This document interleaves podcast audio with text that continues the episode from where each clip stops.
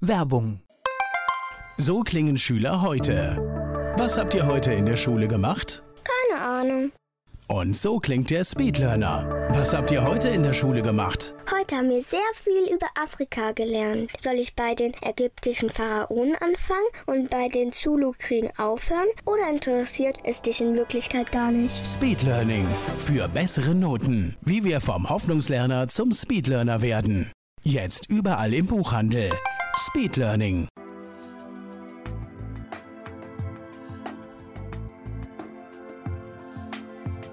Antenne Mainz, mein heutiger Gast ist weiblich. Name, Tatjana Herda Muñoz, Alter, 34, Geburtsort. San Miguel de Allende, Guanajuato in Mexiko. Oh je, Beruf. Ich bin selbstständig, mache Klimakommunikation und ich berate die Verwaltung im Bereich Transformation und Innovation. Oh, das wird sehr spannend, was wir heute hier zu besprechen haben. Haben Sie Hobbys? Ja, ich bin, also es ist kein Hobby, es ist eigentlich mein Ehrenamt, wenn Sie darauf hinaus wollen. Definitiv, also da, darüber Ja. werden wir uns ja hier unterhalten, aber man kann es als Hobby bezeichnen. Ja, mein Hobby war tatsächlich oder ist sehr lange politisches Wirken. Nicht parteibezogen, jetzt schon.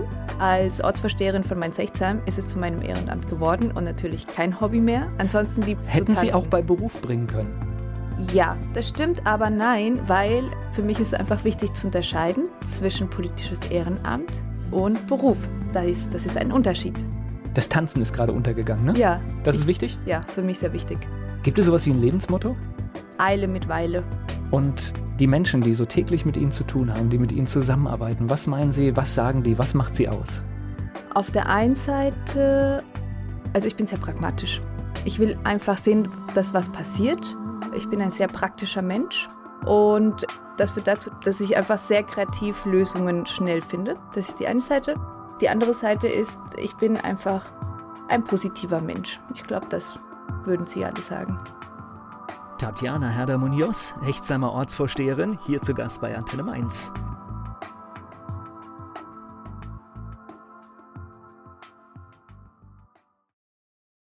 Tatjana Herder-Munoz ist hier zu Gast bei Antenne Mainz. Sie ist die Ortsvorsteherin von Mainz-Hechtsheim. Jetzt nochmal ganz langsam für mich den Geburtsort. San Miguel de Allende. Da sind Sie groß geworden auch? Genau. Beschreiben Sie das? Also, ich komme aus einer Familie, die dort wirklich sehr bekannt ist in der Stadt. Die Stadt ist zur schönsten Stadt Lateinamerikas gewählt worden, mehrfach. Und auch zu den zehn schönsten Städten der Welt. Kriegt man hier in Deutschland nicht so mit. Meine Kindheit war so, dass ich in die Grundschule gegangen bin. Meine Mama war alleinerziehende Mutter, Kellnerin.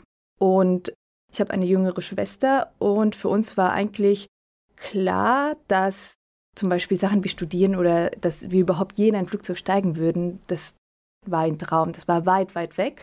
Und wir hatten aber eine sehr glückliche Kindheit. Also ich kann mich noch daran erinnern, oft hatten wir kein warmes Wasser oder manchmal hieß es, okay, können wir die Stromrechnung bezahlen, aber vielleicht wird man das hier prekäre Verhältnisse nennen.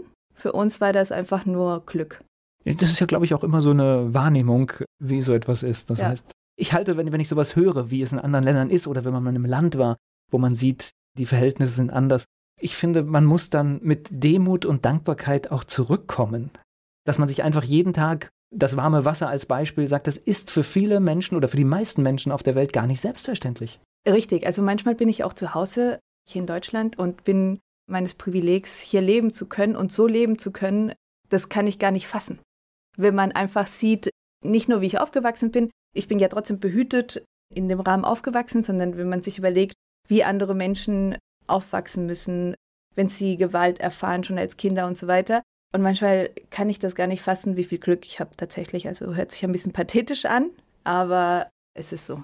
Naja, und Glück definiert sich ja tatsächlich nicht über Haben, sondern eigentlich über immer die Dinge, die man nicht kaufen kann, sondern die Dinge, die man erlebt, die einem Richtig. begegnen oder, oder nicht begegnen. Ja. Genau. Was macht denn zehntschönste Stadt Lateinamerikas oder eine der zehn schön, was macht die, Die schönste. die schönste? Die allerschönste. Was, ja, was, tatsächlich, ja. wie muss ich mir das vorstellen? Was macht das aus? Also, was, das ist eine Kolonialstadt. Es sind einfach alte Häuser. Es ist ein sehr schönes Flair. Das ist auf 2000 Meter Höhe. Das heißt, in der Halbwüste, wir haben ein trocken, warmes Klima und es sind ganz viele Künstler und Künstlerinnen aus Frankreich, aus den USA, die sind da praktisch ins Exil gegangen in den 60er, 70er Jahren und da ist so eine Art, ja, eine sehr diverse Gesellschaft entstanden.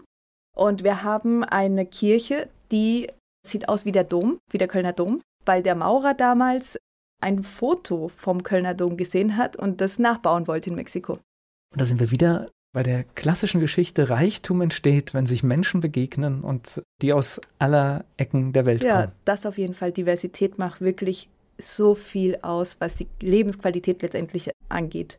Das heißt, dort sind Sie zur Schule gegangen, all das, was man in jungen Jahren macht. Richtig. Also ich habe ja noch ganz viele Freunde dort von der Grundschule. Mittlerweile haben sie Kinder.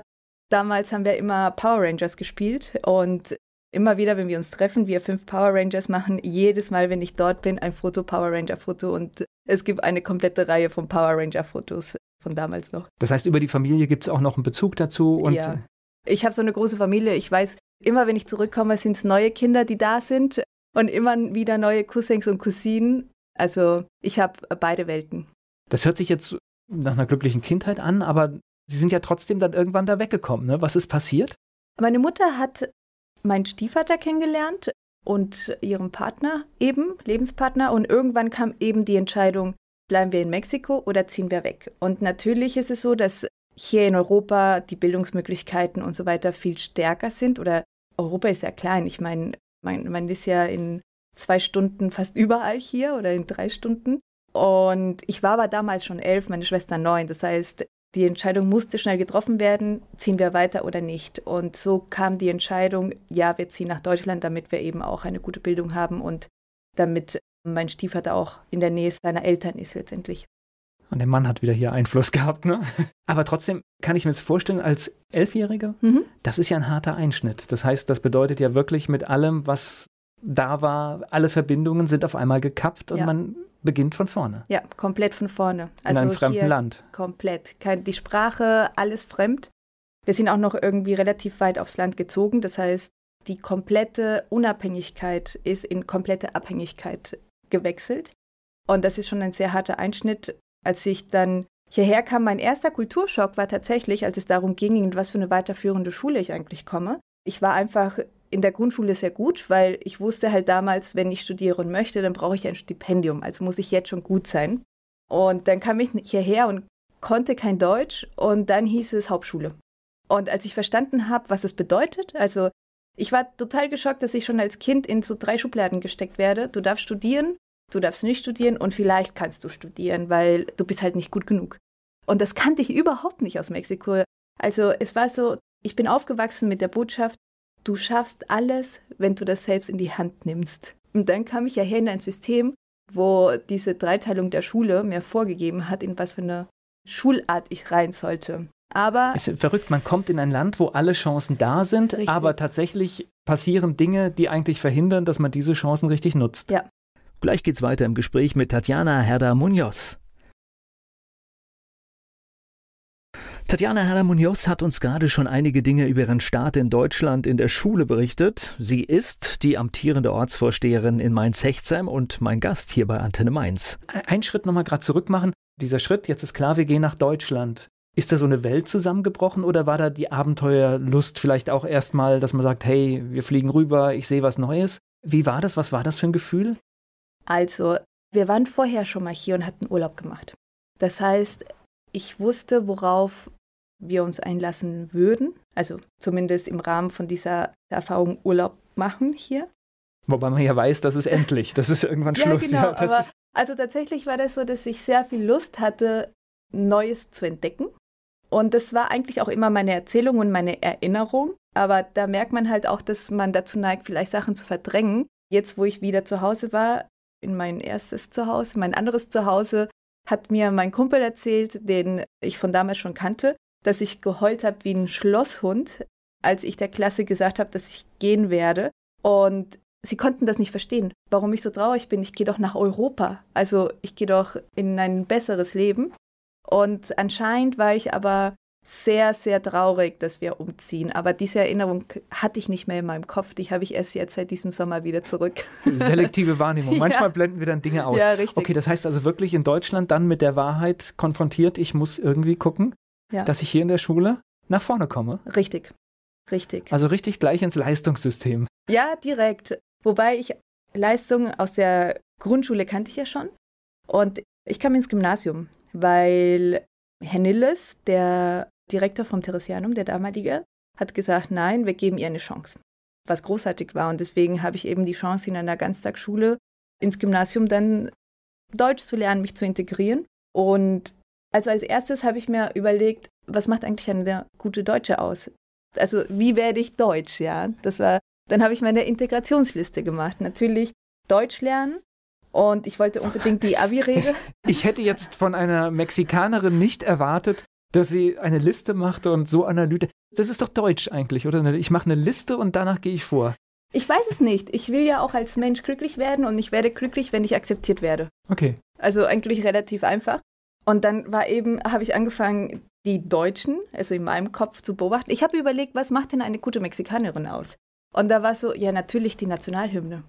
Also wir haben eine ganz andere Beziehung zum Patriotismus natürlich als hier, aber das wusste ich ja nicht. Dass Deutschland zweitgeteilt war noch vor ein paar Jahren oder dass hier der Zweite Weltkrieg war, diese Geschichte kannte ich ja nicht. Ja? Hm. Und als erstes habe ich die deutsche Nationalhymne gelernt, alle drei Strophen. Und habe ich dann auch gesungen, weil es nämlich Hausaufgabe war. In der Musikstunde war eigentlich nur die eine Strophe. Und da waren die Gesichter total geschockt, als ich dann anfing, die erste Strophe zu singen. Ne? Und ich habe das nicht verstanden. Und das war aber Teil der Erfahrung halt eben, wie Deutschland so tickt. Aber gehört dazu, glaube ich, ist alles in Ordnung. Ja, es ist eine tolle Geschichte zum Erzählen vor allem. Ja. Vor allem, ich hätte die Gesichter gerne gesehen. Oh ja. Und dann die Erklärung dazu. Ja, mit meiner Integrationsliste. Okay. Ein Dirndl habe ich jetzt auch. Das heißt aber, dann ging es hier in der Schule auch richtig ab und es hat alles funktioniert, ja? Ja, es hat alles funktioniert. Also die ersten drei Jahre waren wirklich hart. Also ich hatte nicht wirklich Freundschaften knüpfen können, beziehungsweise nur sehr oberflächlich. Das Mobbing war, also was würde heute Mobbing sein? Das waren Sprüche wie mexikanische Dorfschlampe, geht zurück, also auch viel mit Rassismus vermischt. Aber mir heißt war, von den Mitschülern? Genau. Aber es war, also ich habe halt einfach gedacht, okay, wir sehen uns mal in ein paar Jahren, mal gucken, wo du bist und wo ich bin. Und das war aber auch meine Motivation, ne? Zu zeigen, dass ich mehr bin als die Mexikanerin, die Kleine, die kein Deutsch kann. Und es geht auf. Also meistens ist es tatsächlich so, wenn man dann nochmal schaut, jeder hat solche Erlebnisse, was es für Menschen gab, die äh, sich unmöglich verhalten haben. Und es ist tatsächlich, entweder sind sie richtig geläutert später im ja. Leben oder tatsächlich ist das Leben gerecht, dass sie an einer Stelle sind. Richtig. Ich habe ja später auch ganz wunderbare Freunde gefunden und wir sind immer noch ein großer Freundeskreis seit dem Gymnasium, seit dem Abitur. Wir sehen uns jedes Jahr und mehrfach. Insofern ist es alles gut ausgegangen. Und ich habe auch noch die Abi-Rede gehalten. Es geht gleich weiter im Gespräch mit Tatjana Herder-Munoz. Tatjana Herder-Munoz erlebte Mobbing in der Schulzeit. Das war gerade unser Thema hier bei Antenne Mainz. Sie ist die Ortsvorsteherin in Mainz-Hechtsheim. Ich habe das Gefühl, durch meine Kinder, wenn ich das in der Schule sehe, dass, ich will jetzt nicht sagen, dass diese Probleme weg sind, aber in den Schulen herrscht mittlerweile eine ganz andere Aufmerksamkeit. Das heißt wirklich die sind jetzt an einer Schule, da ist das Wort Respekt ganz wichtig und mhm. kommt auch immer wieder vor und es wird auch darauf geachtet, dass ja man Menschen respektiert. Also ich glaube, da hat sich ja, auch was, da hat sich was verändert. Auch wenn das wahrscheinlich immer noch hier und da vorkommt, aber ich glaube, es hat sich trotzdem in der Haltung was geändert. Das ist schön. Das heißt aber wirklich gearbeitet bis zum Abitur, also auch mit dem Ziel, es zu machen, ne? Ja, das war, das stand außer Frage für mich.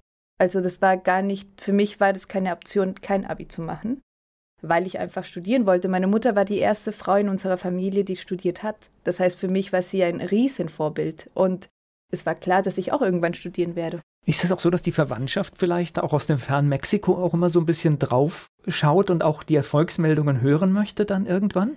Ich glaube, das ist gemischt, weil wir ja innerhalb der Familie schon zu denen gehört hatten oder haben, die wenig Geld hatten. Meine Mutter ist alleinerziehend, die sich hat auch noch scheiden lassen, also unerhört für die Stadt damals auch.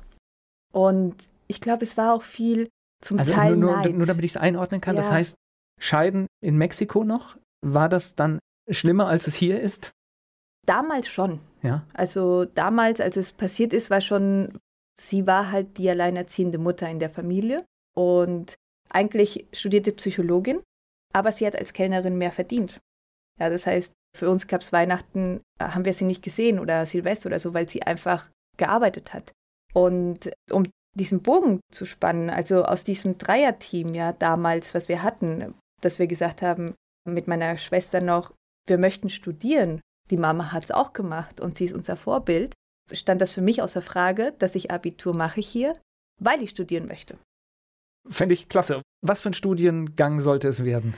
Ich hatte meine Phase, da wollte ich unbedingt Modedesign studieren. Und ich hatte tatsächlich auch eine Stelle in Buenos Aires, also in Argentinien. Aber durch den Druck aus Deutschland tatsächlich, wie kannst du Modedesign studieren? Damit kannst du nichts verdienen und so weiter. Also diese. Das ist Deutsch, ja? Das ist Deutsch, ja. ja das, das, ist, der deutsche Part der Familie. Bin ich zurückgekommen und habe Umweltwissenschaften studiert. Was ich auch, also ich hatte auch Bioleistung und ich mag auch den naturwissenschaftlichen Bereich sehr gerne. Würde ich jetzt mal sagen, für das, was an Aufgaben vor uns liegt, ein Volltreffer das Studium. Das stimmt. Wobei ich glaube, dass vor uns liegt, wird sich vor allen Dingen durch gute Kommunikation und durch gutes Miteinander eher lösen lassen als durch naturwissenschaftlichen Studien, weil ja. es eine gesellschaftliche Frage ist. Vielleicht ein Mix, wir kommen da gleich ja. noch drauf. Wo haben Sie studiert? Ich habe in Koblenz studiert. Also es ist dann in Deutschland geblieben, ja? Es ist in Deutschland geblieben, ja. Obwohl es ja auch verlockend ist, auch nochmal ein anderes Land zu sehen, oder? Wäre. Damals, also ich hätte gar nicht gewusst, wie ich das finanzieren soll. Also das ist dann ein Vorteil eines Bildungssystems mit allen Lücken, die wir haben, aber das ist dann der Vorteil von Deutschland. Auf jeden Fall. Also ja. ich konnte damals zum Glück die Studiengebühren wurden hier in Mainz in der Uni irgendwie eingeführt, dann wieder abgeschafft. Das war so die Zeit, als ich angefangen habe. Zum Glück in Koblenz nicht, weil ich konnte mit zwei Jobs trotzdem halt gut studieren und gut leben.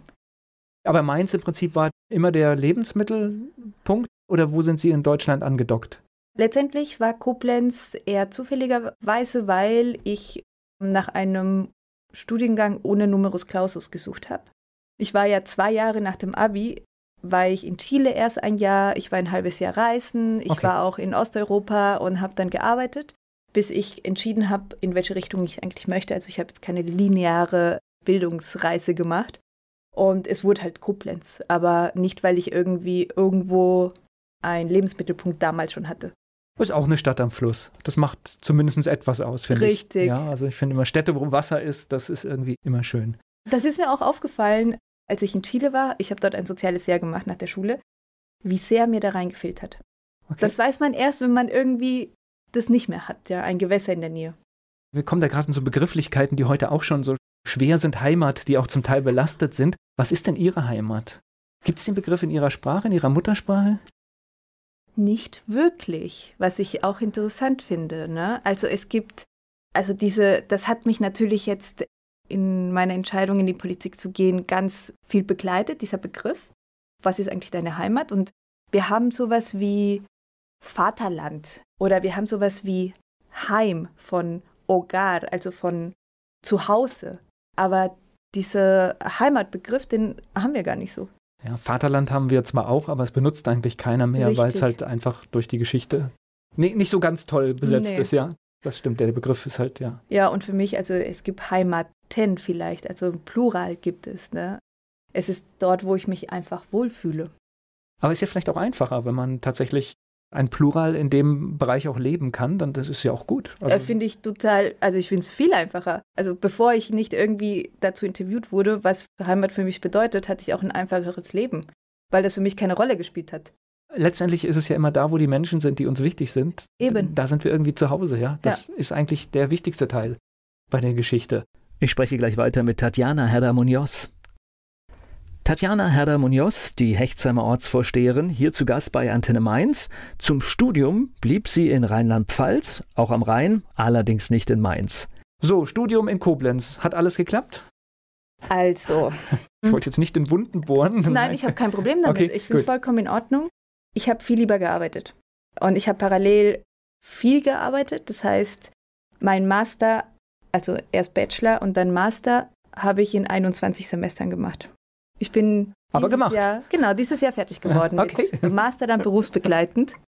Und ich glaube von den Noten her auch nicht besonders dolle. Aber trotzdem die ganzen Inhalte. Jetzt sind wir aber bei dem Punkt. Das interessiert ja, irgendwann interessiert das ja auch niemanden mehr. Es interessiert nicht irgendwann niemanden mehr, Oder sondern geht's, geht's schon lange nicht mehr. Also, ja, gut, jetzt klar. Ich habe im Projektmanagement erneuerbaren Energien international gearbeitet, in der Beratung, Finanzen und es geht viel darum, wenn du dich für irgendwas interessierst, dann bist du auch gut da drin. Ja, und das Studium hat natürlich viel gebracht, einfach diese ganzen Fakten, das naturwissenschaftliche Denken, das technische Denken jetzt im Energiemanagement Master, aber ich finde es überhaupt nicht schlimm zu sagen, ich habe 21 Semester gebraucht und mein Notendurchschnitt Ich finde die Zahl so klasse. Ich finde die Zahl so, also ich bin da voll bei Ihnen. Weil das ist ja so bemerkenswert. Das ist ja im Gegenteil, wenn jemand sagt, ich habe das in sechs Semester durchgezogen. Und also ich definiere mich als ein sehr erfolgreicher Mensch. Jetzt, wo ich bin, ich bin einfach zufrieden und der ganze Rest sind Zahlen, einfach dann, nur Zahlen. Dann eine ganz andere Frage. Was haben Sie denn während Ihres Studiums alles gearbeitet? Ich habe für eine Beratungsfirma im Bereich ÖPNV gearbeitet, also Mobilität ganz viel damals schon. Und ich war Mentorin für MINT. Also das sind äh, Mathematik, Ingenieurswissenschaften, Naturwissenschaften und Technik, Informatik war das I. Und dort habe ich ja Workshops und Kurse gehalten in der Grundschule, aber auch in der Hauptschule für junge Frauen und Schülerinnen. Das waren eigentlich so die zwei Hauptjobs, die ich hatte, genau. Was ja auch schon alles so in die heutige Richtung geht, ne? Schon ja. in diese Tendenz, ja. Aber mir war es halt einfach wichtig, dass meine Nebenjobs, dass ich bei meinen Nebenjobs auch lerne und dass ich gut verdiene. Weil ich ja was angeboten habe, ja. Also ich habe ja eine Dienstleistung erbracht, also möchte ich dafür auch eine gute Bezahlung haben. Und ich musste ja auch einfach meine Miete zahlen. Ja, ist wieder beim Pragmatischen, ne? Genauso sollte man das letztendlich auch machen. Wann kam denn das politische Engagement in Ihr Leben? Ich glaube, das kam, als ich hier in einer Firma angefangen habe, für erneuerbare Energien zu arbeiten. Und das war in der Zeit, wo die Energiewende noch einen ganz anderen Drive hatte. Also die deutsche Energiewende war international auch ein Vorzeigeprojekt. Und das war, bevor wir die Leistung von Photovoltaikanlagen, den Ausbau ausgebremst haben, ne? Genau, das ja, war davor. Okay. Und wir waren in dieser Firma sehr viele junge Menschen. Und wir haben uns die ganze Zeit auf die Schulter geklopft und haben gesagt, ja, deutsche Energiewende und oh, wir sind so cool, weil wir grün sind und keine Ahnung. Und ich dachte, so denkt die Welt. Und das kam tatsächlich in in solchen Momenten in Mainz, wo du in der Kneipe sitzt, im Domskickel damals viel, und dann erzählst du voller Euphorie über die deutsche Energiewende und die Leute gucken dich an und sagen, was ist denn das, ja? Oder nicht, was ist denn das? Und dann, ja, ist ganz nett, aber also hier ist, läuft was ganz anderes. Und dann wurde mir bewusst, dass ich in einer krassen Blase lebe. Ja, also immer nur umgeben von den Menschen, die sowieso meiner Meinung sind. Und dann dachte ich so, okay, aber wenn wir uns den Klimawandel angucken, und die Zahlen, die wir jetzt haben, der Notstand, den wir jetzt haben, den hatten wir damals eigentlich auch. Nur dass, dass er einfach nicht so auf dem Präsentierteller war, ja. Und dann dachte ich so, okay, wenn du dich dafür einsetzen willst, dass wir eine Zukunft haben, die möglichst wenig vom Klimawandel betroffen ist, dann musst du rausgehen, dort, wo die anderen sind, die nicht so denken wie du. Und ich glaube, das war so der erste politische, die erste politische Geschichte, wo es angefangen hat. Ich war dann auf Twitter, schon relativ früh mit einem anderen Account, nicht den jetzigen. Und mir ist dann aber aufgefallen, dass dann auch andere Themen dazu kamen. Dass zum Beispiel Frauen und Karriere, ja. Und dann habe ich selbst Sexismus erlebt in meinem Werdegang, dass ich zum Beispiel nur Aufträge bekommen habe, weil ich mit den Augen klimpern kann. Und weil ich ja Latina bin und Vollblut und keine Ahnung. Also das waren wirklich Sprüche von Kollegen. Ne? Und da ging es auf zu merken, es ist ungerecht. Es passieren viele Ungerechtigkeiten und ich habe keinen Bock drauf. Also, was kann ich machen, um Ungerechtigkeiten zu vermeiden? Und ich glaube, da hat so mein politisches Ich angefangen. Gleich geht's weiter im Gespräch mit Tatjana Herder-Munoz. Sie ist die Ortsvorsteherin aus Mainz-Hechtsheim. Tatjana Herder-Munoz ist hier zu Gast bei Antenne Mainz. Keine Lust auf Ungerechtigkeit. Da sind wir gerade stehen geblieben im Gespräch. So, und jetzt kommt diese Gerechtigkeitsfrage stark dazu. Das ist dann wahrscheinlich die Wegstellung zur SPD gewesen. Also das hat Weil es hätte ja ansonsten Nachhaltigkeit, Umwelt, das genau. wäre ja klassisch grün. Mhm, das stimmt. Es hat sehr lange gedauert, bis ich mich dazu entschlossen habe, in eine Partei zu gehen. Man kann politisch sein, ohne dass man in einer Partei ist. Ne? Also wo fängt man an? Ich habe eine ganz andere These. Ich glaube, wir sind alle politisch. Richtig. In dem Moment, wo ich mich entscheide, mich interessiert das alles nicht, übergebe ich meine Verantwortung an andere und andere machen dann das, was sie wollen. Mhm. Im positiven wie im negativen. Und deswegen glaube ich, sollte sich jeder einmischen. Denke ich auch. Und deswegen Also ich habe ganz lange, ganz lange geguckt, welche Partei zu mir passt. Und am Ende war die Entscheidung, okay, ich möchte in eine Partei gehen. Und das Ganze hat stattgefunden mit meinem Mann. Also es war wirklich ein Thema bei uns zu Hause, als dann Trump gewählt wurde und AfD so stark wurde. Und es war so, okay, wir haben diese Demokratie und sie ist so zerbrechlich. Und sie wird aber von, von Parteien getragen. Also möchten wir auch eine Partei unterstützen. Und diese Gerechtigkeitsfrage hat auch eine Rolle gespielt, aber am Ende waren es wirklich die Menschen. Ich glaube, es waren die Menschen, weil. Die Menschen hier vor Ort. Ne? Nee, die Menschen in der Partei. Ja, meine ich ja, die Menschen hier also vor Ort, hier, die, die man im Parteiumfeld hat, die dann entscheiden, ich bin euch näher als vielleicht einer anderen Gruppierung. Richtig. Okay. Also nicht nur hier, sondern auch auf Bundes- und Landesebene. Okay. Ich habe durch meinen Job, dann hatte ich mit Ministern, Ministerinnen zu tun, Staatssekretäre und so weiter. Und wirklich war, die SPD-Leute waren sehr auf Augenhöhe immer mit mir. Es war nie irgendwie so ein Hierarchieding. So habe ich das gespürt. Und zweitens, dann letztendlich an der sogenannten Basis, war das so, wenn man so aufwächst, wie ich aufgewachsen bin. Ja, wo diese ganzen Privilegien, die viele Kinder hier haben und wo ich super froh bin, dass sie die sie haben. Aber wenn man damit aufwächst, dass neue Klamotten, das gibt es als Geschenk und die sind dann auch Secondhand, ja. Dass ein Fahrrad ein Luxusgut ist, dann ist so eine Zwischenmenschlichkeit, die ich in der SPD gefunden habe, weil viele eben das auch hatten. Und das ist einfach Teil der Partei und natürlich einfach diese Ungerechtigkeitsgeschichte.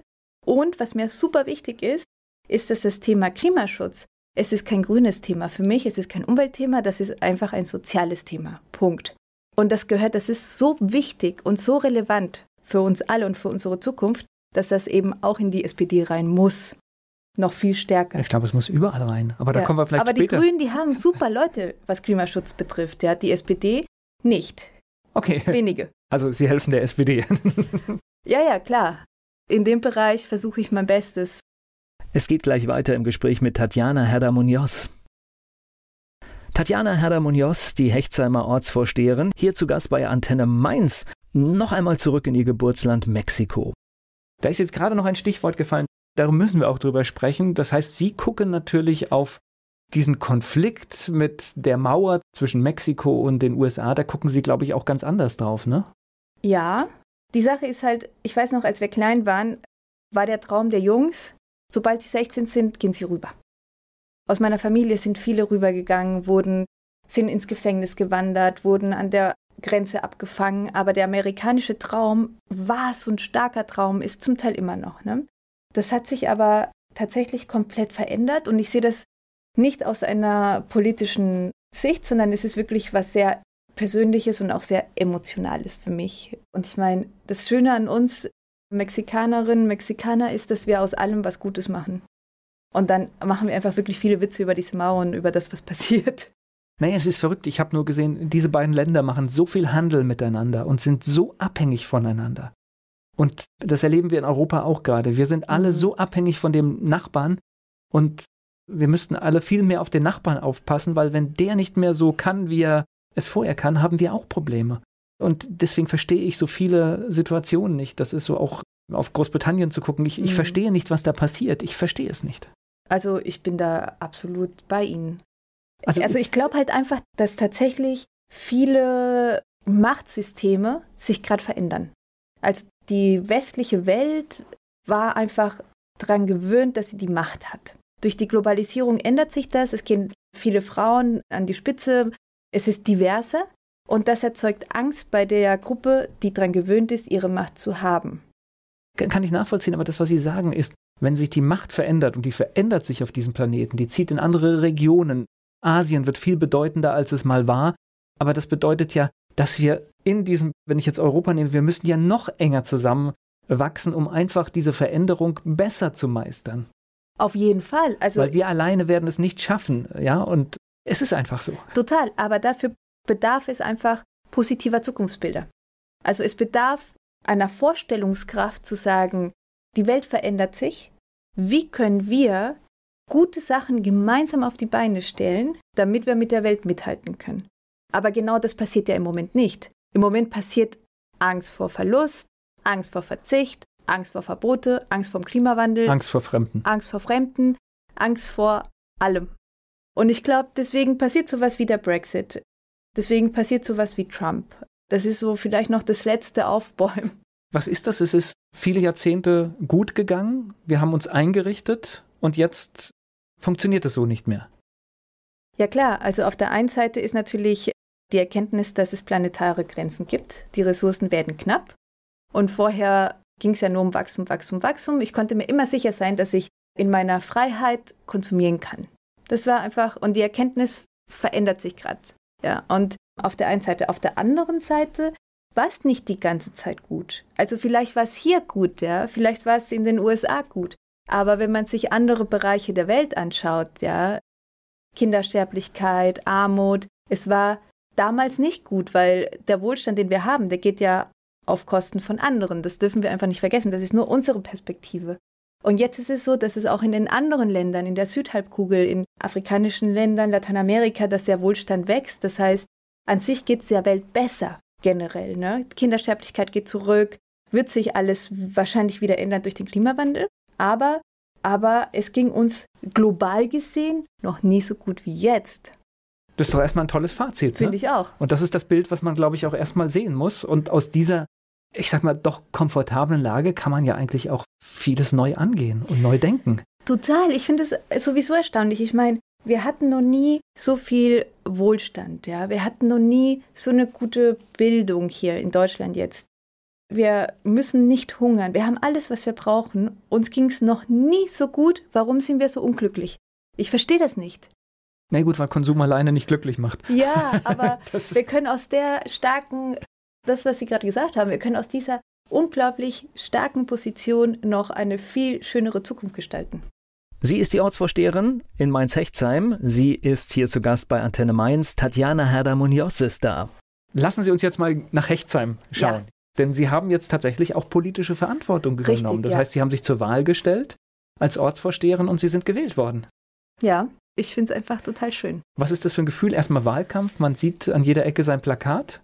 Ist es ein komisches Gefühl oder hat man sich da vorher darauf eingestellt? Nein, also es ist ein absolut komisches Gefühl. Ich war nicht daran gewöhnt, so oft im Präsentierteller zu sein. Das heißt, man kannte sie vorher logischerweise. Einige kannten sie, aber auf einmal kennen sie irgendwie alle, ne? Genau. Das richtig. ist die, die Ortsvorsteherin werden will. Ja, und also es war was ganz Besonderes.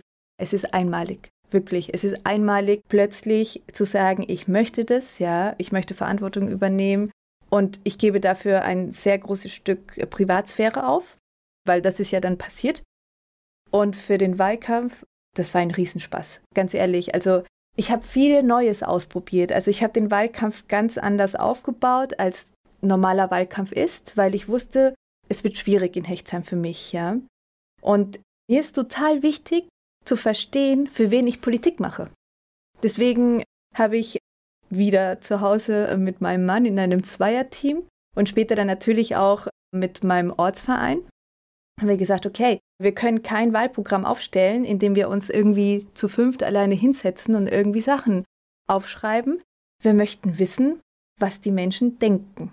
Das heißt, ich hatte erst mal zwei Monate, wo ich alle Vereine angeschrieben habe, Menschen auf der Straße angesprochen habe. Ich hatte viele Gespräche, wo ich einfach nur zugehört habe. Also wirklich nie irgendwie selbst groß was erzählt habe. Ich habe nur zugehört. Und auf, basierend auf diese ganzen Informationen des Zuhörens habe ich Wahlvorschläge gemacht, also Wahlangebote, also was möchte ich eigentlich mit euch in Hechtsheim erreichen. Und habe zum Beispiel auch auf Giveaways verzichtet, also möglichst wenig Müll, Plastikmüll, weil letztendlich diese ganzen kleinen Gummibärchentüten und so weiter, das Na, ist ja konsequent in Ihrem Thema, ja, genau. wo, wo Oder Sie herkommen, ist es die konsequent. Rosen, genau, die Rosen, die wir hatten. Also ich kann, ich habe für mich entschieden, ich kann mich nicht als Sozialdemokratin hinstellen, die sich für soziale Gerechtigkeit einsetzt und Rosen verteilen, die in Kenia von Frauen angebaut wurden, die komplett ausgebeutet werden. Das Ja. geht nicht in mein Selbstverständnis von Sozialdemokratie einher. Geht auch nicht in mein Selbstverständnis. Ich, ich erlebe das jedes Jahr an Muttertag, macht das bei mir in meinem Heimatort auch eine große Partei und ich denke jedes Mal, ihr habt da so einen Buchstaben drin und da passt das gar nicht dazu. Richtig. Und das Schöne war, ich habe halt gesagt, okay, lass uns nicht Sachen irgendwie Gegenstände weggeben, sondern lass uns einfach Geschichten weggeben. Ja, oder fragen oder einfach ins Gespräch kommen oder erklären, warum wir zum Beispiel kein Plastik haben oder warum wir diese Giveaways haben. Wir haben dann Rosen gehabt, aber die waren saisonal, das war dann im Sommer hier in Deutschland gewachsen und so weiter und die sahen auch wunderschön aus und dann haben die Leute gesagt, oh, das sind ja besondere Rosen und wir so, ja, weil die und dann haben wir das Ganze erklärt und die fanden das alles toll. Und dann habe ich natürlich auf Social Media meine Wahlangebote letztendlich formuliert und zwar in einer Kommunikation, das ist mir sehr wichtig, das hat viel mit Empathie zu tun. Wie kommunizieren verschiedene Gruppen in der Bürgerschaft? Welche kommunizieren über Facebook, welche vor Ort, welche über Twitter und viele über Instagram. Also habe ich Insta-Stories gemacht und das werde ich auch jetzt weiterführen, in einer ganz anderen Sprache, mit denen ich auf Facebook anspreche. Und ich glaube, das war letztendlich einer der Hauptgründe, warum das geklappt hat mit diesem Wahlsieg. Und da habe ja nicht ich gewonnen, da hat mein ganzes Team gewonnen, also die SPD Hechtsheim, die hinten dran waren, weil wir uns entschieden haben, sehr empathisch und viel vor Ort zu sein, viel an den Haustüren, uns einfach vorzustellen und zuzuhören. Ja, und scheinbar auf allen Wegen kommuniziert haben und damit überall. natürlich auch mehr Menschen erreicht haben. Ja. Richtig. Aber ich muss sagen, ich bin bis an meine Grenzen gegangen. Also einfach zeitlich und von der Energie her. Befürchte, es ist ein Vorgeschmack von dem, was jetzt noch so kommt. Ja, das kann sein. Tatsächlich ist es so, ich fand das ganz interessant. Ich war letztens auf einer Veranstaltung, wo es darum ging, die fünf das war ein Mann, der ganz viel mit Politikern und Politikerinnen schon gearbeitet hat. Um die fünf Faktoren in 20 Jahren Politik, worauf man achten muss, wenn man Politik macht. Das erste war Gesundheit. Und das war so, ja, das stimmt. Also zur Professionalität gehört auch auf sich zu achten und den Energielevel so zu halten und auch mal Nein zu sagen. Einfach zu sagen, okay Leute, es tut mir leid, ich finde es toll, dass ihr mich eingeladen habt zu der Veranstaltung.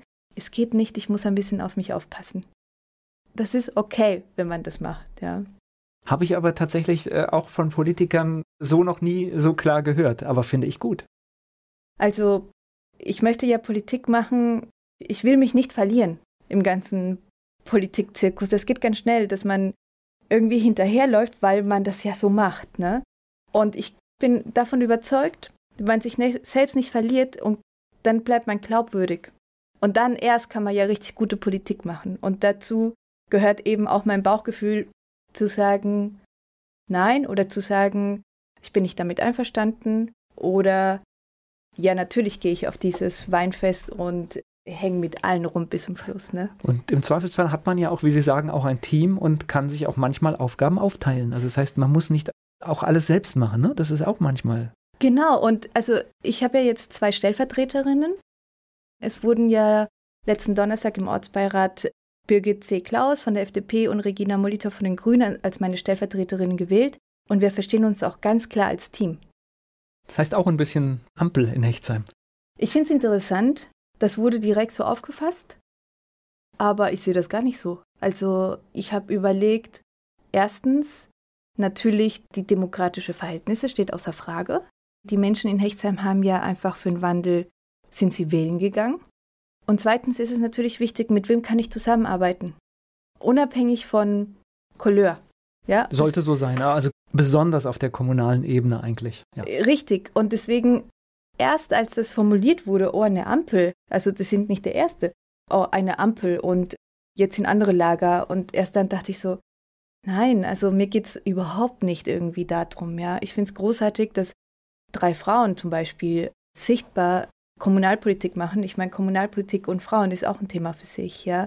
Stimmt, relativ rar gesät. Also ja. das ist eigentlich eine Besonderheit, aber ich wollte gar nicht drauf ein. Ich, ich wollte es als selbstverständlich nehmen jetzt. Ist es leider ja. nicht, aber es geht mir nicht um Couleur, sondern es geht mir darum, in einem guten Team Sachen auf die Beine zu stellen.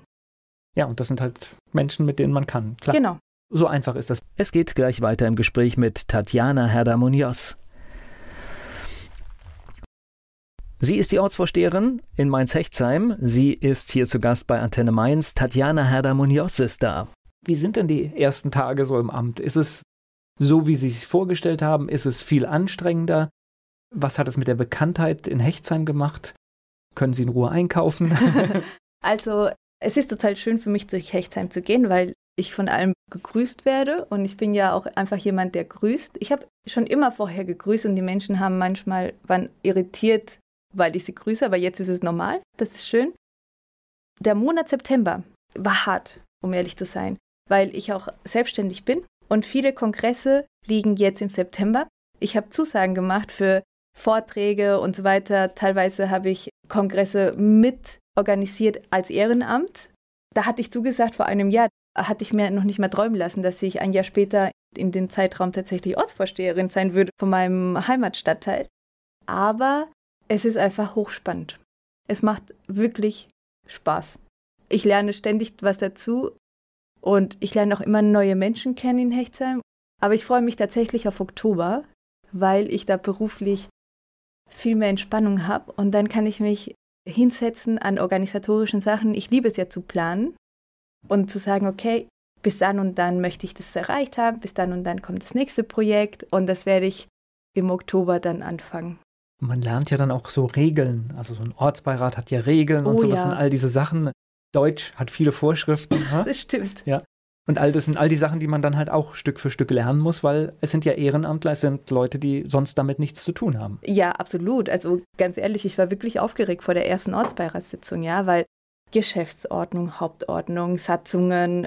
Und ich war da ganz froh, dass letztendlich von den erfahrenen Ortsbeiratsmitgliedern immer so von der Seite, nee, das geht jetzt nicht wegen Geschäftsordnung, hm, das müssen wir so und so lösen. Und ich so, okay, super, danke. Ja, aber ich glaube, das ist auch normal, weil das ist wirklich, das sind ja solche Wälzer, man kann das nicht vorher wissen. Nee, das lernt man mit der Erfahrung und ich finde es dann auch in Ordnung, Fehler zu machen. Also im Moment noch nichts bereut und Sie freuen sich auf die Aufgabe. Auf jeden Fall. Null. Null oh, bereut irgendwas. Perfekt. Sind Sie jetzt auch dann nochmal für Ihre Partei im Wahlkampf? Ja, anders. Also für mich ist Michael Ebling der beste Kandidat. Das steht außer Frage. Aber ich bin auch Ortsvorsteherin. Also ich bin einfach Ortsvorsteherin für Hechtsheim. Ne? Und ich unterstütze auf jeden Fall die SPD in bestimmten Veranstaltungen, wo ich dabei bin. Wenn ich mir das wirklich einrichten kann, dann fahre ich auch dahin, um zu erfahren, was ist. Und ich berichte auch darüber dann online. Aber möchte ich mich tatsächlich auf meinen Anfang als Ortsvorsteherin äh, konzentrieren. Das schulde ich dem ganzen Jahr auch. Das ist die Verantwortung, die ich übernommen habe. Und zweitens haben wir sehr gute Leute in der SPD, die einen guten Wahlkampf machen. Deswegen, da ist ja auch wieder dieser Teamgedanke. Ich konzentriere mich auf meine Aufgabe als Ortsvorsteherin und bin jetzt nicht erste Wahlkämpferin an erster Stelle im klassischen Sinne. Sondern eher die Stimme von Hechtsheim. Was auch wichtig ist, ja? Finde ich auch wichtig, aber nichtsdestotrotz, also wenn irgendjemand mich fragt, was hältst du von den Kandidaten, ist für mich wirklich klar, Michael Ebling ist der beste Kandidat. Gleich geht's weiter im Gespräch mit Tatjana Herder-Munoz. Sie ist die Ortsvorsteherin in Mainz-Hechtsheim. Sie ist hier zu Gast bei Antenne Mainz. Tatjana Herder-Munoz ist da. Sie haben ja gerade schon so ein bisschen so ein Zukunftsbild, das wir nicht haben in unserem Land, äh, erwähnt. Wollen wir ein bisschen hier am Ende der Sendung mal ein bisschen dran arbeiten? Wie könnte das denn sein? Was, was müssen wir denn machen, damit wir hier wieder das Gefühl haben, und viele Sachen sind ja auch erstmal nur ein Gefühl, dass die Zukunft gut wird. Ich glaube, einer der wichtigsten Aspekte ist, dass man sich der eigenen Selbstwirkung bewusst wird. Es fühlt sich manchmal so an, als hätte man gar nicht selbst die Macht, irgendwas zu verändern, aber wir haben alle einen bestimmten Rahmen, in dem wir Macht oder nicht Macht, das ist nicht das richtige Wort, in dem wir wirken können. Und wenn wir die Lust wecken, ja, die Menschen motivieren, sich einzusetzen, weil sie sehen, dass was Konkretes passiert, dann entsteht ein positiver Zug. Plus, und das plane ich auch für Hechtsheim, einfach mal die Vorstellungskraft fliegen lassen. Ohne, das geht nicht, weil, ohne, wir haben kein Geld dafür, sondern wirklich einfach mal sich frei zu machen davon, was wäre, wenn ich das ganze Geld der Welt hätte und ich alles machen könnte, was würde zum Beispiel in Hechtsheim mit dem Ortskern passieren? Das ist die Walt Disney Methode, ne? Die kennen Sie vielleicht. Imagination, also genau. Imagineering genau. heißt das. Genau, wo genau. man sich ja wirklich, also die verschiedenen Stühle, die man sich bereitstellt, aber man fängt immer erst mit dem Stuhl an. Ich träume, ich lasse alles zu, alles ist erlaubt, es gibt niemanden, der mich einschränkt und dann kommt erst der Realismus dazu. Genau, also diese Imagineering-Methode wird viel zu selten genutzt in der Stadtplanung, finde ich, und auch in der Zukunftsplanung. Und das einfach zuzulassen und verschiedene Menschen haben verschiedene Vorstellungen von einer Zukunft Und da geht es mir darum zu erfahren, zum Beispiel die jungen Menschen in Hechtsheim. Was haben sie eigentlich für eine Vorstellung? Wie möchten sie zur Schule kommen? Wie möchten sie sich in den Freiräumen bewegen? Was brauchen sie für Parks oder wie auch immer? Die älteren Menschen, was brauchen sie, damit sie mobil bleiben? Ja, was ist ihre perfekte Welt, um in Interaktion zu treten, um Teil der sozialen Gesellschaft zu sein? Die jungen Familien und so weiter. Ne? Und ich glaube, das ist eine Sache, die wir brauchen, dass wir es zulassen zu träumen und zwar nicht zu träumen hier so im Sinne von, ah ja, die Träumerin, sondern wirklich ganz strategisch. So ganz strategisch, lasst uns träumen und gucken, was dabei rauskommt und sich dessen bewusst zu sein, ich kann was machen. Punkt. Na, wir haben ja ein schönes Beispiel, wenn viele junge Menschen auf der Straße sind, freitags und nicht in die Schule gehen, dann ist auf einmal Klimapolitik bei den ganz Großen oben ein Thema. Und zwar so ein Thema, dass sie sich jetzt gefallen lassen müssen, dass alles, was sie machen, immer auseinandergepflückt mhm. wird, was vielleicht gar nicht passiert wäre, wenn, wenn es Fridays for Future nicht gibt. Dann hätten die ihr Klimakabinett vielleicht gemacht und keiner hätte wirklich die Beschlüsse bewertet. Und heute gucken wir natürlich bis in die letzte Zeile rein. Und ich finde, das ist eine Bewegung, die etwas bewegt hat. Das auf jeden Fall, das steht außer Frage und zwar weltweit. Ich meine, ich weiß noch, als wir vor einem Jahr saß ich im Programmbeirat zum Kongress, wo ich gerade herkam, in Karlsruhe Kommunikation, Klimawandel und Transformation. Und da hatte der eine Mitglied gesagt, wir können doch Greta Thunberg einladen. Das ist das, äh, das Mädchen, was vom Parlament sitzt alleine. Und wir so, wer ist das überhaupt? Ja, so in die Richtung, ja, der New Yorker hat darüber, oder die New York Times damals. Und wir so, okay, wir können gucken, wie sich das entwickelt. Und heute hat sie den alternativen Friedensnobelpreis gekriegt. In ja. einem Jahr. Und sie hat alleine angefangen. Ne? Aber das kann man auch im ganz Klein schon sehen. Also direkt in Hechtsheim kann man wirken, schon alleine, wenn man sagt, wenn es heiß ist, ja. Und dann stellt man einfach Wasser und Gläser raus vor der eigenen Tür und sagt zum Trinken, bitte nicht umkippen. Da entsteht so eine schöne Wirkung, weil man sagt, okay, ich stelle euch hier Wasser hin, es ist mir egal, nehmt die Gläser, stellt die Gläser unten, die dreckig sind, ja, und das habe ich gemacht, als es so heiß wurde im, im Sommer. Und das war so, oh, wie schön. Ich habe da Nachrichten gekriegt. Oh, ich habe das gesehen und ich finde es total schön. Und das, da fängt ja schon Wirkung an ne? und positive Sachen. Sind wir da irgendwie, ich weiß nicht, sind wir irgendwann hier bei uns im Land falsch abgebogen, warum das heute zum Teil so ist? Ich weiß es nicht.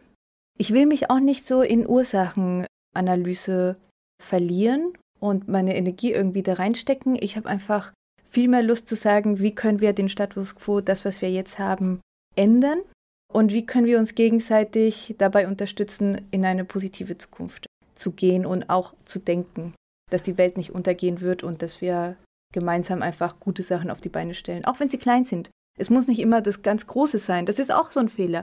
Man will immer das Große, die große Vision und so weiter. Das geht ja schon, wenn man sagt, ich mache eine Tauschparty für Pflanzen im Park und ruft dazu auf. Und jeder, der zu viele Pflanzen kann, geht hin und nimmt sich irgendwas, ja. Das geht schon ganz klein. Ja, gibt es ja auch mal diese Argumente, was kann ich mit meinem Verhalten ändern? Und tatsächlich, wenn wir es jetzt wieder auf Konsum zum Beispiel machen, auch ich kann mein Konsumverhalten mit Kleinigkeiten ändern. Und viele Kleinigkeiten ergeben dann auch wieder was ganz Großes nachher, ja. Und ich muss es einfach, ich muss nur anfangen und nicht darauf warten, dass jemand anderes es macht. Ja, und ich meine, das Schöne daran ist, es macht Spaß es ist schön zu sehen, dass man was gemacht hat, dass es wirkt, dass es gut aufgenommen wird. Es ist einfach ein schönes Gefühl. Das heißt, wenn man sinnstiftend wirkt, belohnt man sich selbst. Das ist so eine Glücksspirale. Das hört sich alles super esoterisch an, aber es ist wirklich so. Nein, ich glaube, das ist ja, wie man Dinge anschaut und genauso, es gibt diese, diese ganzen Sprüche. Wenn ich lächelnd durch die Gegend gehe, dann kommt ein Lächeln zurück und wenn ich mit so. schlechter Laune dann kriege ich auch irgendwann die schlechte Laune zurück. Ja. Das funktioniert tatsächlich aber schon immer. Ja, das ist keine das neue ist, Erkenntnis. Genau, es ist no rocket science, wie man das so schön sagt. Man muss sich einfach nur wieder daran erinnern. Wenn man Gutes tut, kommt auch Gutes zurück. Fertig. Es geht gleich weiter im Gespräch mit Tatjana Herder-Munoz. Antenne Mainz, auch für Tatjana Herder-Munoz, unser Fragebogen. Ihr Lieblingsplatz in Mainz? der Lindenplatz in Hechtsheim. Mainz ist für Sie? Auch meine Heimat. Und Wiesbaden? Ganz okay. Was meinen Sie, muss eine echte Mainzerin mal gemacht haben? Wenn sie heiratet, dann anstatt einer Torte eine Fleischwurst einschneiden. Fastnachtsfan oder Fastnachtsmuffel? Fan, Fan, Fan. Fleischwurst mit Senf oder Handkäse mit Musik? Oh, Fleischwurst. Haben Sie sowas wie einen Spitznamen? Tati. Wobei in Hechtsheim werde ich zum Teil auch jetzt Tapas-Tati genannt. Mainz 05 ist für Sie? Herzen, Emotionen, Liebe. Der peinlichste Song in Ihrer Musiksammlung? Oh, oh mein Gott, ist das privat. Mm, mm, mm. Experiencia Religiosa von Enrique Iglesias. Also Enrique Iglesias kennt man ja. Ja, klar. Und in den 90er Jahren war es sein erstes Album und das ist explodiert und das ist so richtig kitschig, so richtig kitschig Latino. Haben Sie einen Ausgehtipp in Mainz? Tatsächlich finde ich das alte Postlager super. Welche berühmte Persönlichkeit möchten Sie mal treffen? Michelle Obama. Gleich geht's weiter im Gespräch mit Tatjana Herder-Munoz.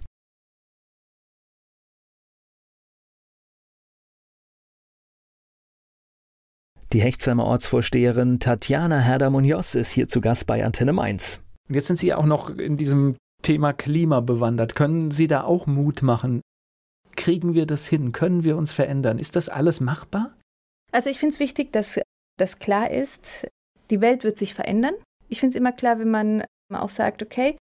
Was ja auch nicht schlimm ist, es ist ja alles immer Veränderung. Es war nie alles gleich. Es hat sich immer alles verändert. Genau. Allerdings ist es wirklich so, dass in den sogenannten zum Beispiel Tipping Points, ja, also die Punkte, die nicht mehr umkehrbar sind in den ökologischen Systemen, da sind wir schon drin. Viel früher als gedacht. Also, dass die Polare schmelzen, also die Polarschmelze und so weiter. Methan geht aus dem Meer raus, Permafrostböden schmelzen und tauen auf. Also es ist gut, dass die Stadt heute den Klimanotstand ausgerufen hat, weil es wirklich ein Notstand ist. Ja, also physikalisch gesehen. Nichtsdestotrotz finde ich, wir sollten uns viel mehr darauf konzentrieren zu sagen, okay, das passiert jetzt, machen wir das Beste draus. Wir haben es verpennt, ganz ehrlich, ja. Wir haben viel zu lange so gelebt, wie wir, ja, dass wir einfach Ressourcen aufgebraucht haben und, und CO2. Also man muss sich auch einfach vorstellen, die Atmosphäre als Müllkippe. Also und CO2 als Müll. Das ist ein ganz anderes Bild. Und wir machen gerade so alles nach oben, geht in, in so eine Müllkippe. Und Was irgendwo, wir mit vielen Systemen machen. Ne? Genau, mit das vielen ist ja, ist ja nicht nur ist ja nicht nur dem Bereich. Wir, nee, ist auch Plastik und so weiter. Genau. Und irgendwann wird diese Müllkippe voll sein und oder ist schon zum Teil und das verändert unser Klima. Ja, das ist klar. Aber die Welt verändert sich ständig, die Welt wird nicht untergehen danach, es wird schwieriger sein, es wird heiß sein, es werden Sachen auf uns zukommen, die komplett neu sein werden für uns. Und wir haben es aber Menschheit als Menschen immer schon geschafft zu überleben, indem wir zusammengehalten haben und auch mal improvisiert haben und so weiter. Ne? Das heißt, ich will diese Bilder des Zwei-Grad-Korridors schaffen wir nicht, deswegen wird die Welt untergehen. Ich habe keine Lust, die zu bedienen.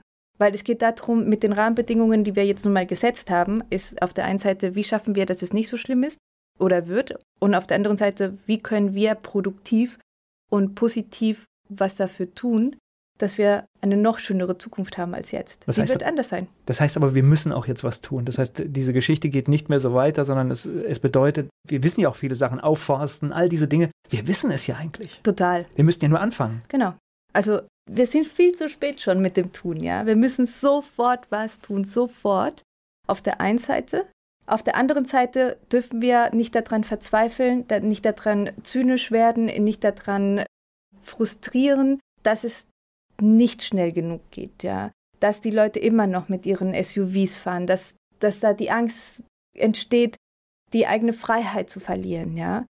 Also die Wahrheit ins Gesicht sehen, es wird sich verändern, wir müssen eigentlich sofort was machen auf der einen Seite, aber nicht daran zerbrechen und nur negative Bilder der Zukunft malen. Das macht ja auch keinen Sinn. Ja, aber die Freiheit ist auch, also aus meiner Sicht wird sie nicht mit einem dicken Auto entschieden. Ja, aus ihrer Sicht. Aber es sind ja noch andere Menschen, ja, die also ganz anders denken. Ich, ich, glaube, die Freiheit entscheidet sich an ganz anderen Sachen. Und ich finde halt einfach, wir müssen dazu zukehren, zu sagen, was ist mir eigentlich wichtig im Leben? Ja. Einfach diese Frage sich stellen, was ist mir eigentlich wichtig? Und entscheidet sich das wirklich über, über ein Auto oder entscheidet sich das wirklich über eine Billigflugreise nach Mallorca? Aber ich finde es halt einfach wichtig, dass da nicht Gruppen gegeneinander ausgespielt werden. Also nicht Fridays for Future gegen diejenigen, die sich nicht verändern wollen, Konservativen oder wie auch immer, wir müssen jetzt wirklich zusammenhalten. Ich glaube, der Schlüssel, dass wir mit dem Klimawandel zurechtkommen werden, ist gesellschaftlicher Zusammenhalt. Toleranz und Respekt voreinander. Ja, und ich finde jetzt ganz ehrlich, also wir hatten Facebook heute schon und dass man manchmal merkwürdige Kommunikation dort vorfindet oder dass sie sich auch verändert manchmal, ja. je nach Grad. Und ich erlebe auch, dass ganz viele die Fridays for Future Bewegung angreifen und ich kann es eigentlich nicht verstehen. Also man kann eine andere Meinung haben, aber tatsächlich muss ich erstmal sagen, dort gehen junge Menschen für eine Zukunft auf die Straße. Ja, großartig. Und das ist ein so gutes Bild, dass alleine das, finde ich, kann man nicht angreifen. Ja, und das ist, das muss man einfach mal so akzeptieren. Das ist eine Bewegung für etwas, für eine Zukunft. Mhm. Und da ist jede dumme Bemerkung eigentlich erstmal ausgeschlossen. Ja, und es sind ja ganz oft so bürgerschaftliche Bewegungen, BIs, sind ja oft gegen irgendwas. Ja, gegen den Bibelturm, gegen, gegen irgendwas, also gegen Windräder. Es gab in den letzten Jahren wenige Bewegungen, die für etwas waren und das ist Fridays for Future auf jeden Fall. Ja, ich will jetzt auch, äh, es gibt vielleicht auch gutes Engagement gegen etwas, will ich jetzt gar nicht machen. Leute engagieren sich da auch, aber tatsächlich das Besondere an dieser Bewegung ist, man ist für etwas. Ja. Das ist äh, ganz gezielt und das finde ich, eine Besonderheit haben wir nicht so oft, dass das wir stimmt. Bewegungen für etwas haben. Ich will auch die GBIs jetzt nicht per Nein, se verteufeln, sondern es geht um die Kommunikation, es geht um dieses Gefühl das, was Sie sagen, für etwas zu sein und nicht nur etwas verhindern zu wollen oder gegen etwas zu sein. Ja, verhindern wollen die Fridays for Future Bewegung ja auch den starken Klimawandel, aber. Ja klar, aber erstmal ja. gehen sie auf die Straße für eine Veränderung genau. und was es für Konsequenzen hat, das spielen sie ja eigentlich auch in die Politik zurück. Ja. Ja, eigentlich auch ein Miteinander ist es ja so gedacht. Ja, ja finde ich super. Ja. Also es ist auch, die Politik muss es aber auf der einen Seite auch einfach aufnehmen und das zulassen. Und was ist es letztendlich noch? Wir haben Abkommen abgeschlossen und hält Eben. sich nicht dran. Und letztendlich ist es auch nur eine Erinnerung, haltet eure Verträge ein. Ja. Also ich arbeite ja so lange in dem Bereich und habe so wenige Menschen oft damit erreicht. Und jetzt auf einmal in einem Jahr ist es Thema und es ist einfach schön. Das ist ein schöner Schlusspunkt. Ich bedanke mich für das Gespräch. Hoffe, dass Sie viel in Hechtsheim erreichen, dass danke. Sie dort tolle Dinge in Bewegung setzen und danke für die Zeit. Dankeschön, danke für die Einladung.